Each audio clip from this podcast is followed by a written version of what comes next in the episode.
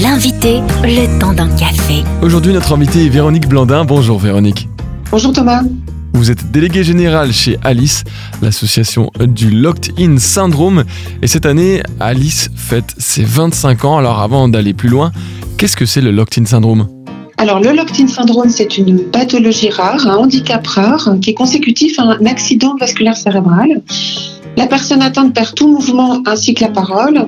Ses facultés intellectuelles ne sont pas touchées, elle voit tout, elle entend tout, elle comprend tout, et elle communique alors avec les clignements de paupières. Euh, ensuite, avec une rééducation pluridisciplinaire, elles peuvent retrouver quelques mouvements qui redonnent de l'autonomie. Est-ce que vous pouvez nous donner un exemple? Par exemple, un, infime mouvement d'un doigt ou de la tête permet la conduite d'un fauteuil roulant électrique. Alors, si aucun mouvement n'est retrouvé, on propose alors une communication qui passe par des tablettes numériques commandées par le regard. Et où vit une personne touchée du lys? Alors, le parcours de la personne Locking Syndrome, c'est d'abord un séjour en réanimation, tout de suite après l'AVC, puis en service de rééducation.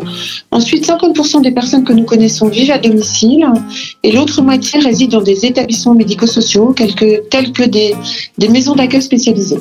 Et quel entourage et quels soins sont nécessaires alors, ça représente une prise en charge très très importante, à la fois en nursing, c'est-à-dire la toilette et les autres soins, et aussi en rééducation, de rééducation kinésithérapie, orthophonique, et enfin l'ergothérapie qui est primordiale car elle redonne les moyens de certaines autonomies. Et pour la suite, qu'attendez-vous en matière médico-sociale et aussi au niveau de la technologie pour les prochaines années?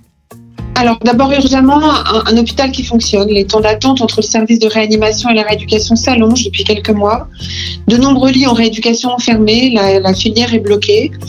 Euh, par ailleurs, euh, il faut revaloriser la profession des auxiliaires de vie et que des formations facilitées leur soient, leur proposées.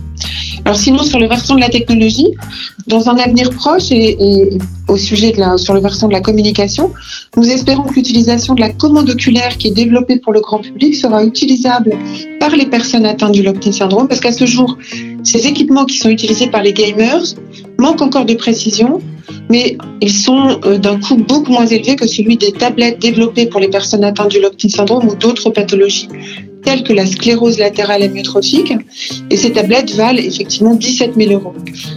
Alors nous, chez Alice, nous les prêtons gratuitement. Quoi d'autre euh, au niveau de la technologie? Les interfaces cerveau-ordinateur. Donc ces interfaces, c'est un sujet de recherche depuis de longues années, depuis plus de 25 ans. Communiquer, accéder au numérique par la pensée sera formidable. Alors à ce jour, on est loin d'un système utilisable au quotidien.